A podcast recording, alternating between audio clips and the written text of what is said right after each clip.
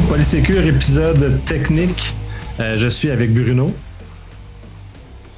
Bonjour. Aujourd'hui, nous allons discuter de euh, Google Chronicle, qui est un moteur de recherche dans les logs, essentiellement. Là, ça, je résume de façon très simpliste. Euh, qui est dans le fond l'application de toute la, connaissance de Google dans les enchères de recherche, qui sont quand même euh, très puissants de ce côté-là, à un problème que nous, en sécurité, nous avons. Parce que dans plus les dernières années, on s'est toujours plaint qu'on n'avait pas assez de logs pour faire de l'analyse, on était toujours euh, en retard, on n'avait pas de contexte, on n'avait pas de ça. Mais quand les gens en, TI et en applicatif nous ont écoutés, ils en ont garoché une barge et un, un, troc plein.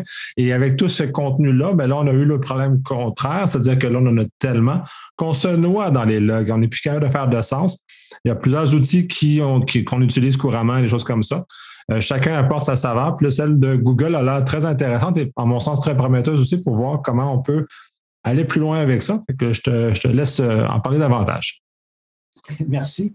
Euh, tu as bien résumé le contexte, je pense. C'est que dans le fond, depuis euh, beaucoup d'années, puis depuis qu'on regarde un petit peu les frameworks euh, qui existent pour euh, arriver à cerner les problèmes de, sécurité, puis qu'est-ce qui nous arrive, puis comment on pourrait, dans le fond, les aborder.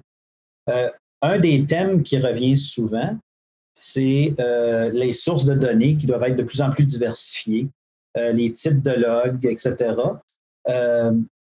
puis, à, juste titre, tu mentionnais que là, on est comme enterré, dans le fond, euh, sous une foule de données à cause de ça, puis que les engins euh, traditionnels écrasent. L'autre truc euh, qui, nous arrive aussi, c'est que les fenêtres d'attaque se sont beaucoup sophistiquées dans le temps. C'est-à-dire qu'il y a une première intrusion qui se fait, bon, une première vulnérabilité qui est attaquée, puis l'attaque va dormante pendant un certain temps pour passer en dessous du radar, puis réapparaît deux ou trois semaines pour faire un autre petit truc, pivoter, s'éteint, recommence. Avec la quantité de données qu'on a, euh, c'est difficile. Il y a des outils en ce moment que, euh, je prends par exemple pour le endpoint detection, euh, il y a des outils d'analyse qui ne sont pas capables de conserver les données ben, vraiment plus que deux semaines. Euh, quand on a vraiment un environnement où on est capable d'avoir euh, beaucoup de stockage puis des outils qui sont capables de trier dedans, euh, souvent, passé deux mois, on commence déjà à tirer à la langue un petit peu. Là, Donc, il y a toute cette notion-là aussi d'enrichissement de données sur laquelle on va revenir un petit peu plus tard, qui est née, mais ça règle vraiment juste en partie le problème. ça, c'est toutes des, comment je peux dire, des avenues ou des, des trucs qui, au fil de l'utilisation, on se dit, OK, il faudrait aussi aborder ce sujet-là, aborder ce problème-là, parce que, bon, on, est enterré. Un autre aspect du problème que j'aimerais qu'on discute aussi, c'est les architectures de login en général, euh, puis CM, puis SOAR, puis tous les autres outils qu'on utilise, euh, ont tendance à se modifier aussi. C'est-à-dire que Autrefois, on prenait nos logs, puis on les envoyait dans un SIEM, dans un gros database, puis on, triait le database, puis on faisait des queries dessus, puis il y avait des analystes qui faisaient des recherches. Aujourd'hui, il faut quasiment penser à ça en termes d'un pipeline CI/CD. C'est-à-dire qu'il y a des étapes dedans, il y a des stages dedans euh, sur lesquels on va faire du traitement, qu'on va faire de l'enrichissement, qu'on va faire de l'enregistrement, qu'on va faire une partie du, du traitement qu'on a besoin. Puis après ça, on va le passer à un autre outil, qu'on va le passer peut-être, qui lui va faire un deuxième tour de manivelle, etc. Puis on peut même penser qu'en sortie de, du processus, il pourrait avoir l'équivalent d'un PubSub où on trie des données, puis des outils spécialisés ou des partenaires viennent s'inscrire et s'enregistrer sur les sujets qui sont publiés. Euh, puis eux, ben, appliquent leur magie à eux ou leur intelligence à eux sur ces sujets-là en particulier. Donc, cette notion-là qu'un outil seul, dans le passé, est capable comme de couvrir largement, euh, je pense qu'il est dépassé, autant sur le traitement des données à l'entrée que sur comment on les traite dans le milieu, puis comment on les donne à d'autres après. Donc, ça fait c'est large. Puis Chronicle, dans le fond, s'inscrit un petit peu dans quand on a pensé, quand Google a pensé à ça, il l'a passé un petit peu dans tout ce contexte-là.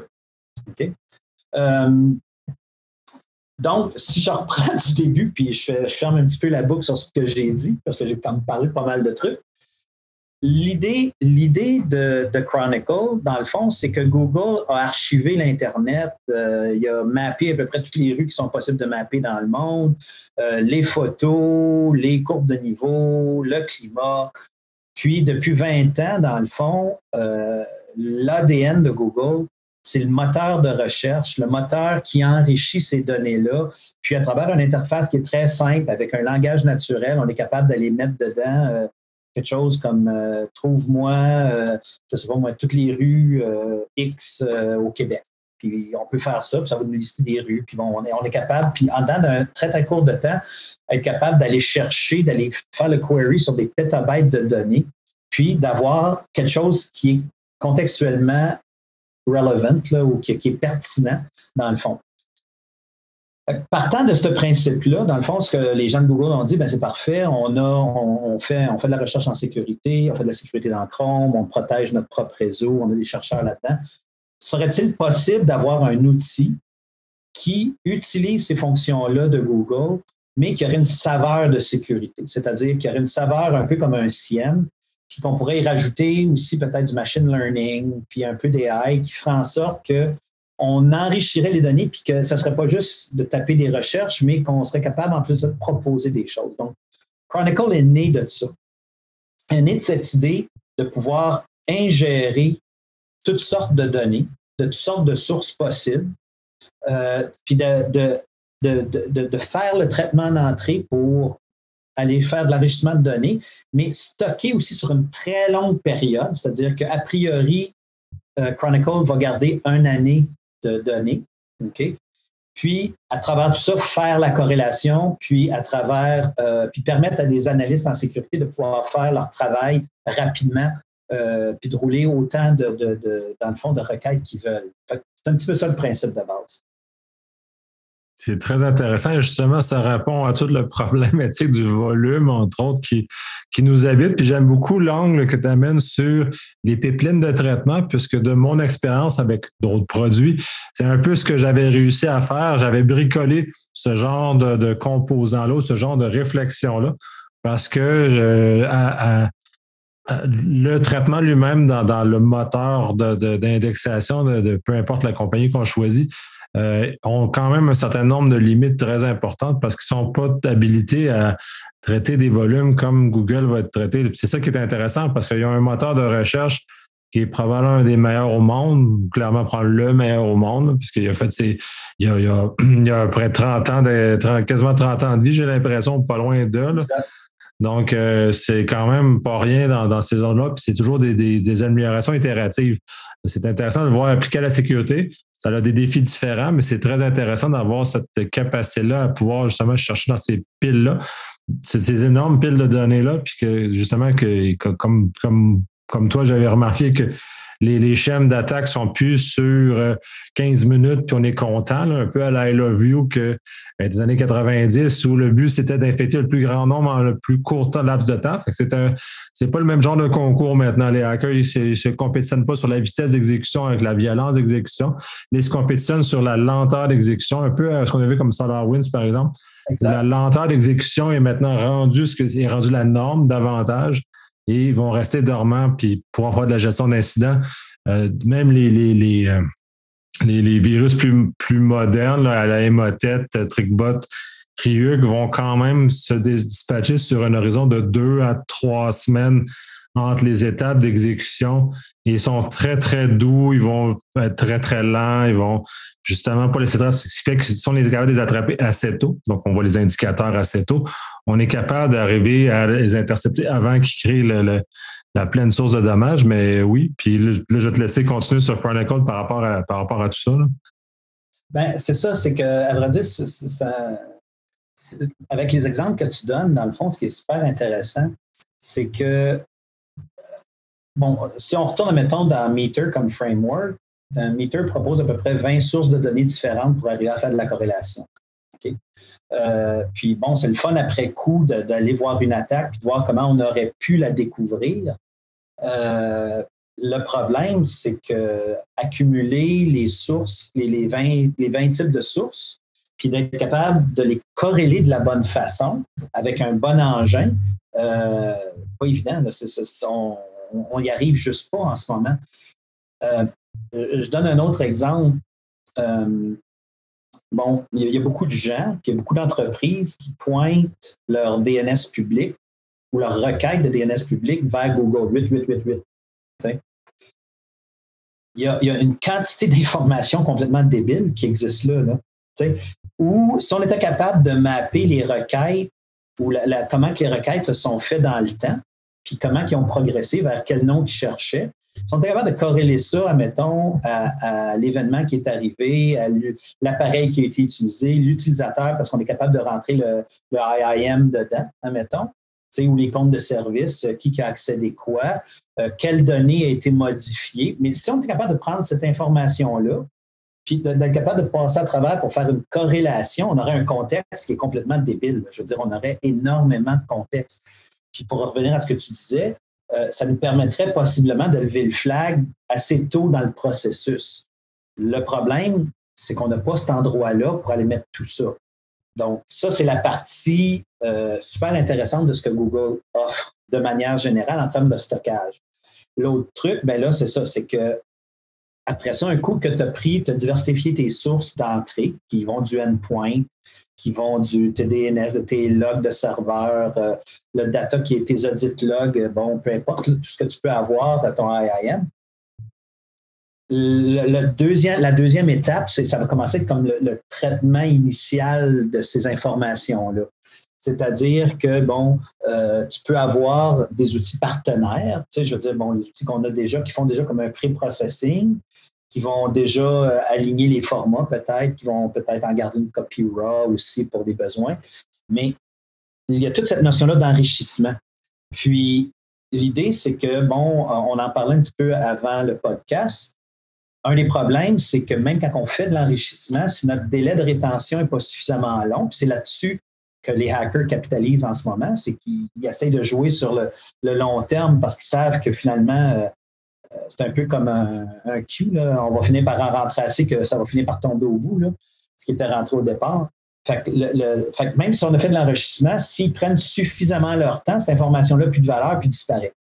Donc, euh, cette idée-là d'une sorte d'enrichissement continu dans le temps, qui, survit sur une longue période de temps et tout ça un concern super qu'on doit adresser dans l'architecture à quelque part. Ce pas juste une question d'outils, c'est vraiment une architecture qui, nous permet de conserver ça. Encore une fois, ce n'est pas spécifique à Chronicle, mais c'est bâti dans l'offre de Google. Chronicle vient s'asseoir dessus, puis à ce moment-là, euh, vient prendre le framework de Meter, vient prendre un petit peu tout, euh, tout ce qu'on a en termes d'apprentissage machine, de, ce que notre recherche fait au niveau de Chrome, de protéger euh, l'environnement de Google en général, etc. Bon, ça, ça, ça fait partie de l'intelligence qui est bâtie dedans, puis que les clients peuvent utiliser aussi.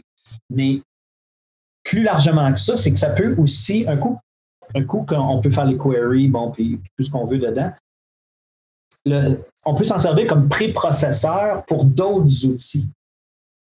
Puis, à partir de ce moment-là, pour revenir à la notion de pipeline, euh, ben, encore une fois, d'avoir un système qui nous permet de publiciser certains types de données à des partenaires ou à des outils qui sont particuliers, qui, eux, vont aller bien deep, bien profondément sur un truc en particulier, a beaucoup de valeur aussi. Parce qu'encore une fois, on n'aura pas un outil. C'est impossible de penser qu'un outil va régler tous nos problèmes. Donc, euh, euh, Chronicle a été encore une fois pensé dans ce sens-là de ne pas être un end-all be-all, c'est-à-dire d'être une fin en soi, mais de, procurer autant de, autant de, de, valeurs possibles à gérer beaucoup de données, puis aussi être en mesure de fournir la donnée, de présenter la donnée de la bonne façon à un autre outil qui va être plus loin dans le processus. Oui, bien, c'est tout l'avantage d'être en cloud native, c'est-à-dire que ça a été bâti 100% dans un contexte que euh, c'est un composant dans un ensemble d'autres composants. Donc, l'interaction, en infonomique, c'est fondamental. Toutes ces notions d'interaction de in and out, euh, de, participer dans une chaîne que des fois, on va utiliser là, on enrichit là, et ainsi de suite. Euh, c'est fondamental, puis c'est derrière toute la force de Google parce qu'ils sont vraiment cloud native au sens où toute leur chose est structurée comme ça, fait qu'ils sont capables de facilement euh, orienter leurs services, mettre des API en, place, mettre les différents éléments. Là, tu parlais de PubSub, effectivement. On va s'abonner à une source qui est traitée, qui donne juste un scrunch exact de ce qu'on veut, même séparé à des équipes distinctes, par exemple. Si on veut juste certaines équipes analysent comment ils vont faire le, le hunting, comment ils vont faire leur, leur, leur, bidule, c'est euh, c'est sûr, parce que là, de toute façon, même en, même en cyber, on ne peut plus être un jack of all trades, ça n'existe plus. Euh, de nos jours, on a tout le monde, c'est tellement vaste comme domaine, c'est tellement spécialisé qu'un spécialiste en, en AppSec, en sécurité applicative, euh, n'a rien à voir avec un, personne en, en sécurité réseau. Là, on est dans deux univers qui sont complètement distincts et tellement complexes maintenant qu'il faut qu'on on, tout ça ensemble. Euh, une approche comme cela est hautement intéressante. J'ai très peu vu dans le marché d'ailleurs, mais très intéressante pour euh, leverager quelque chose de, super intéressant. Puis, comme tous les autres trucs, je pense que Google fait de façon générale, parce qu'encore une fois, je pense que c'est un peu dans leur ADN. Euh, c'est cette notion-là, comme un peu d'open source. Oui, Chronicle, c'est un produit qu'on vend. Il n'y a pas de problème là-dedans. Mais cette, cette idée-là qu'il y a des trucs qui viennent se plugger après, puis qu'on peut venir interagir, puis interfacer, puis passer des trucs à, d'autres, euh, c'est pas un système fermé, mettons ça comme ça. Puis, euh, puis l'idée, c'est euh, de, de, de, encore une fois, là, je, je retape sur le même clou, mais dans le fond, cet outil-là peut faire pas mal d'ouvrages en soi, c'est-à-dire les analystes peuvent encore une fois faire un paquet de trucs avec, mais aussi il peut préparer le data pour d'autres choses. Ça aussi, c'est super intéressant, comme tu mentionnais, parce qu'encore une fois, il y a des trucs qui se font qui sont super précis, super pointus pour détecter des trucs, euh, mettre en valeur, euh, en tout cas, toutes sortes de, choses qu'on fait. Comme tu dis, bon, il y a des champs d'application qui sont complètement différents. Euh, donc, c'est inestimable, à mon avis, à moi, comme plateforme où on, peut venir traiter un, grand volume de données, l'enrichir et la fournir à d'autres tu parlais également d'enrichissement continu. Ça aussi, c'est intéressant parce que si la donnée, la valeur de la donnée change dans le temps ou le contexte change dans le temps, parce que c'est ce qu'on voit avec des attaques sur le long terme, ce qui était euh, anodin il y a une semaine n'est peut-être plus anodin maintenant. On le voit beaucoup avec les. Euh, malheureusement, les fournisseurs infonuagiques se font attaquer, mais c'est sur des longues, longues périodes aussi qu'ils se font, les, changements doivent se faire. Eux ont la capacité, on l'avait vu entre autres avec Amazon, ils étaient capables de retourner sept ans dans ces journaux, on peut vérifier s'il n'y avait pas eu d'attaque qui était sur ce modèle-là. J'imagine que Google a sensiblement la même chose aussi. Ils sont, tous à peu près sur le même modèle. Donc, cette capacité-là, qu'elle soit mise maintenant dans les mains d'entreprises de plus petits volumes, même les PME, à la limite, qui n'ont pas cette capacité-là interne de pouvoir gérer ce volume-là. Et dans certains cas, sont soumis à des cadres réglementaires qui les obligent à aller jusque-là. Euh, ça devient très important, très utile, ce genre de choses-là. Euh, là, tu parlais du service payant, ça c'est correct. Là, euh, euh, dans la vie, il faut payer ce qui, ce qui, a de la valeur. Puis si ça, ça a de la valeur, ben c'est correct que ça soit, que ça soit vendu.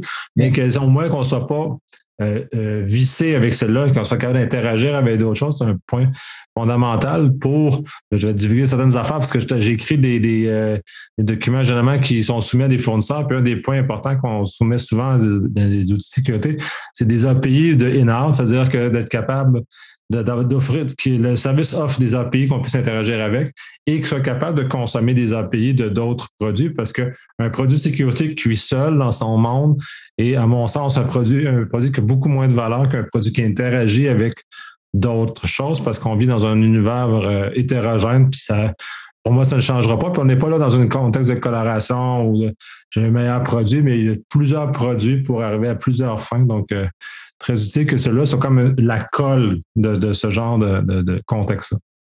Le, juste faire du pouce un peu sur ce que tu viens de mentionner, puis je vais juste l'amener à un autre niveau.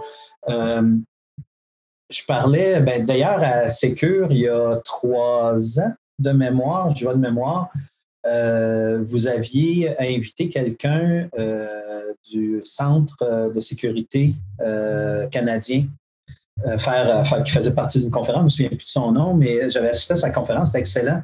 Puis ce que le gouvernement canadien voulait faire, il aurait aimé développer une plateforme qui permettrait aux entreprises, le secteur privé, mais aussi le secteur gouvernemental, de venir participer, de venir donner de l'information, puis aussi en recevoir. C'est-à-dire que l'idée, c'était que, bon, euh, SEC fait ses trucs, puis il y, a, des choses qu'ils peuvent partager. Bon, euh, il y a certaines entreprises qui, ouais, ils voient, ils voient, mettons, du monde qui vient de à la porte, c'est passé le genre d'événement, mais ils sont pas capables de le mettre dans le contexte, aller nourrir la plateforme avec ça. Puis le fait que tout le monde nourrit la plateforme, ben, ça donne plus d'intelligence.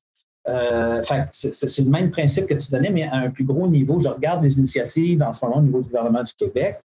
Euh, c'est le genre de truc, à mon avis, à moi, qui aurait euh, beaucoup de valeur parce que des analystes en sécurité, des analystes bon, qui, font des red team, blue team, purple team, des gens qui font de l'architecture en sécurité, des gens qui font l'opération de sécurité, il n'y a encore pas les rues. On en manque tous. Puis l'idée d'être capable d'avoir un outil qui vient faire,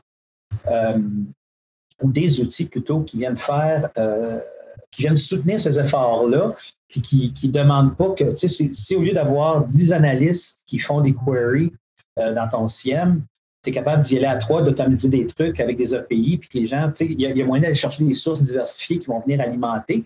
Euh, tu, viens de tu viens de passer à un autre niveau. Là, là on, on, sans dire qu'on est au même niveau que les hackers, parce que bon, je pense qu'on est toujours un peu en arrière, mais, mais a priori, on se rapproche du niveau, de, du niveau d'automatisation et du niveau d'intelligence qu'ils sont capables d'utiliser.